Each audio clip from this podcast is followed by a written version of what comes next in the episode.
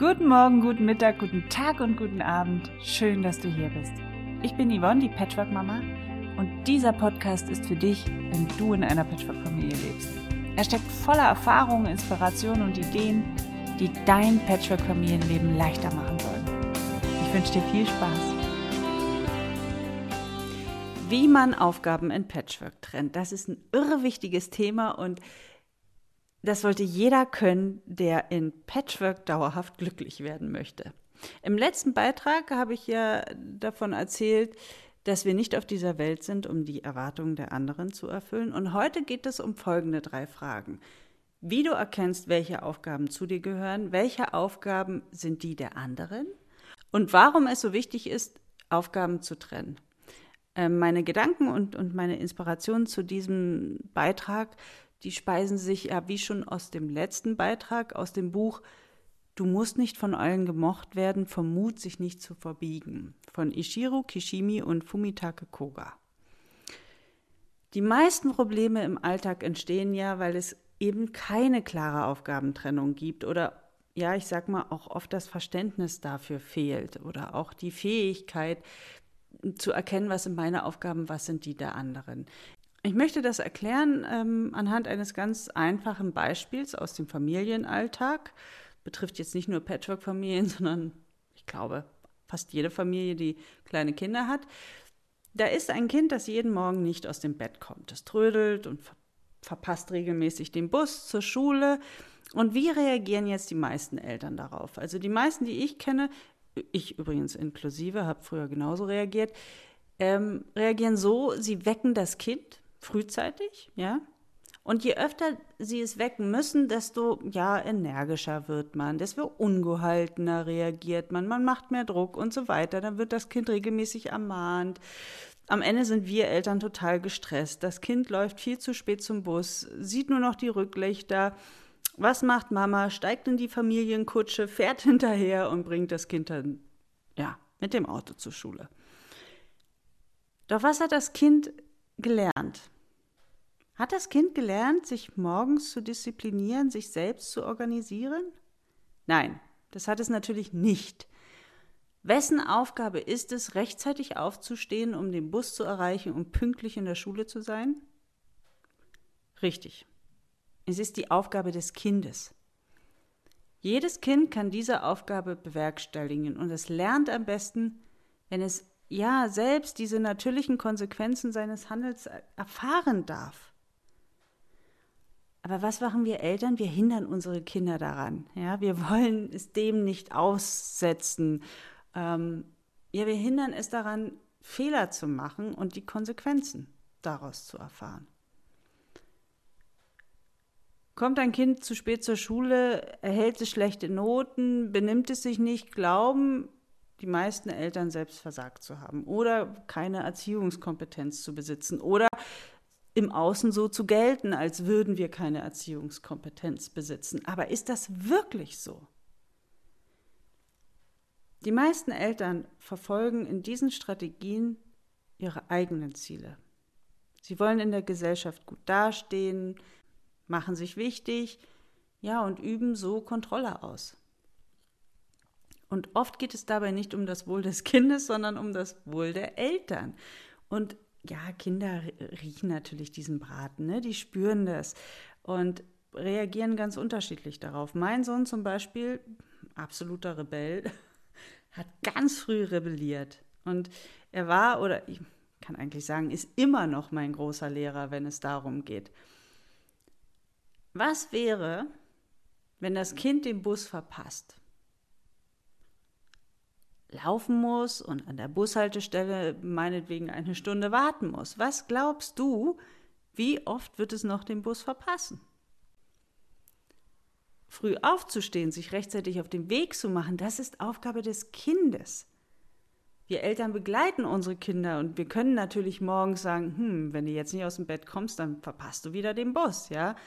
Ähm, aber die Konsequenz letzten Endes, ja, zu spät an der Bushaltestelle zu sein. Das entscheidet das Kind, ja, ob es diese Konsequenz in Kauf nimmt oder nicht. Und klar, ich spreche natürlich nicht von Aufgaben, die dem Alter des Kindes nicht entsprechen. Da muss man schon gucken, ob ein dreijähriges Kind auf eine heiße Herdplatte fasst oder nicht. Das sollte nicht die Entscheidung des Kindes sein, sondern da sind wir Eltern gefragt. Aber ich glaube, du weißt, was ich meine. Wir müssen immer im Blick haben, um wessen Aufgabe es ja eigentlich geht. Und ständig die eigenen Aufgaben auch von denen der anderen zu trennen. Und jetzt fragst du dich wahrscheinlich, ja, wie geht denn das? Man darf sich einfach nicht in die Aufgaben der anderen einmischen. Das ist alles.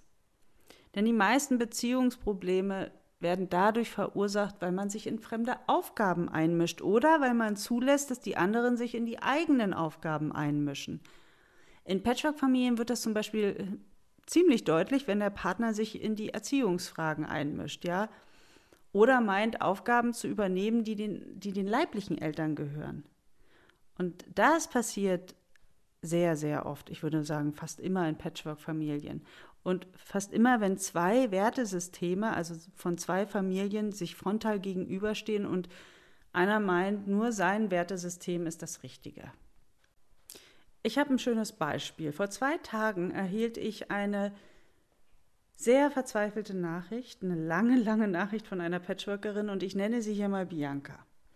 Bianca ist mit einem Mann zusammen, der zwei Kinder mit in die Beziehung gebracht hat. Sie kümmert sich um die Kinder, ähm, sogar finanziell, weil ihr Partner gerade arbeitslos ist. Und sie finanziert sogar das Haus, in dem sie leben, steht aber nicht mit im Grundbuch, ja, sondern ihr Partner und seine Ex-Frau. Er möchte sie nicht heiraten und er möchte auch keine gemeinsamen Kinder mit ihr. So, jetzt frage ich dich, wessen Aufgabe ist es, die Schulden des Hauses zu begleichen, die Kinder zu versorgen und sogar zu finanzieren? Wenn man da jetzt von außen drauf guckt, ist die Antwort ziemlich leicht. Da wird jeder sagen, ja natürlich, die der leiblichen Eltern und wem das Haus gehört, der muss es bezahlen. Aber ist es auch immer so leicht zu beantworten, wenn es um die eigenen Aufgaben im eigenen Familiensystem geht? Welche Erwartungen Bianca jetzt an ihr Engagement in der neuen Familie geknüpft hat, ja, das hat sie nicht geschrieben, aber das kann ich nur vermuten. Sie wird vermutlich, ja, ich sag mal, Anerkennung gesucht haben oder sie wünscht sich schon seit langem eine eigene heile Familie, weil sie aus einer ziemlich zerrütteten Familie kommt. Sie hat sich gewünscht, vielleicht, dass er ihren Heiratsantrag gemacht hat. Sie wünscht sich Sicherheit in ihrem Leben. Ich weiß es nicht. Aber jetzt, wo sie nach so vielen Jahren begreift, dass all diese Erwartungen nicht erfüllt werden, ist sie zu zutiefst enttäuscht und verzweifelt. Nachvollziehbar. Doch statt sich jetzt um ihre eigene Lebensaufgabe zu kümmern, hat sie sich all die Jahre um die Aufgaben der anderen gekümmert und Erwartungen daran geknüpft, die unerfüllt blieben. Nochmal, wir sind nicht auf dieser Welt, die Erwartungen anderer zu erfüllen und die anderen sind nicht auf dieser Welt, um unsere Erwartungen zu erfüllen. Und wenn du darüber mehr hören willst, dann der letzte Podcast, da spreche ich nochmal ausführlicher drüber. Die Aufgaben zu trennen genügt oft, um, ja, ich sag mal, die schlimmsten Probleme innerhalb der Familie dramatisch zu verändern. Und ich musste das auch erst, also sehr, sehr schmerzhaft über viele Jahre lernen und manchmal fällt es mir heute immer noch schwer zu erkennen, welche Aufgabe es gehört mir, ja, und um wessen Aufgabe handelt es hier, sich hier eigentlich gerade. Und da gibt es einen ganz einfachen Trick. Frage dich mal, wer erhält am Ende das Ergebnis, das sich aus der Entscheidung ergibt? Ja, wenn das Kind beschließt, länger zu schlafen und das Risiko eingeht, den Bus zu verpassen, trägt am Ende das Kind die Konsequenz, wenn es laufen muss oder wenn es da eine Stunde rumsitzt und auf den nächsten Bus warten muss. Das Ergebnis aus dieser Entscheidung trägt das Kind, nicht die Eltern. Es ist also die Aufgabe des Kindes, sich morgens aus dem Bett zu bewegen und sich rechtzeitig auf den Weg zu machen. Ich sage nicht, dass wir Eltern die Verantwortung komplett abgeben müssen ja, und nicht mehr teilhaben am Leben der Kinder. Unsere Kinder und auch unsere Bonuskinder brauchen Menschen an ihrer Seite, die sie unterstützen, ja, wann immer sie selber Erfahrungen sammeln möchten. Wir bieten Hilfe an, aber wir geben nur Hilfe, wenn die Kinder uns darum bitten. Ja, wenn wir ungefragt jetzt Hilfe leisten, dann benehmen wir uns wie Eindringlinge in die Aufgaben und auch in die Lebensgestaltung der anderen. Und da gibt es ein total schönes Sprichwort, ich liebe es, auch aus dem Buch, was ich anfangs genannt hatte. Man kann ein Pferd zur Tränke führen, aber saufen muss es selbst. Natürlich ist es nicht immer einfach zuzusehen, wie das Kind die Konsequenzen seines Handelns ja womöglich sogar schmerzhaft erfahren muss. Aber wenn wir unsere Kinder auf dem Weg zu wirklich kompetenten, erwachsenen Menschen begleiten wollen, die selbstbestimmt ihr Leben führen, dann müssen wir ihnen zutrauen, dass sie mit den Konsequenzen umgehen können, dass sie auch kompetent genug sind, mit diesen Konsequenzen umgehen und dass sie daraus lernen dürfen. Oder auch nicht, ja, aber auch das ist ihre Entscheidung. Und abschließend möchte ich ähm, den Podcast mit einem Text aus dem Buch Der Prophet von Khalil Gibran. Ich bin mir sicher, du kennst die Passage, aber ich finde sie so, so gut dass ich denke, diese Zeilen, die dürfen wir Eltern uns ruhig immer wieder mal ins Gedächtnis rufen. Von den Kindern. Eure Kinder sind nicht eure Kinder. Sie sind die Söhne und Töchter der Sehnsucht des Lebens nach sich selbst. Sie kommen durch euch, aber nicht von euch. Und sind sie auch bei euch, gehören sie euch doch nicht. Ihr dürft ihnen eure Liebe geben, doch nicht eure Gedanken, denn sie haben ihre eigenen Gedanken. Ihren Körpern dürft ihr eine Wohnstatt bereiten, doch nicht ihren Seelen. Denn ihre Seelen wohnen im Haus der Zukunft und das bleibt euch verschlossen, selbst in euren Träumen. Ihr dürft danach streben, ihnen ähnlich zu werden, doch versucht nicht, sie euch ähnlich zu machen. Denn das Leben schreitet nicht zurück, noch verweilt es im Gestern. Ihr seid die Bogen, von denen eure Kinder als lebende Pfeile abgeschnellt werden.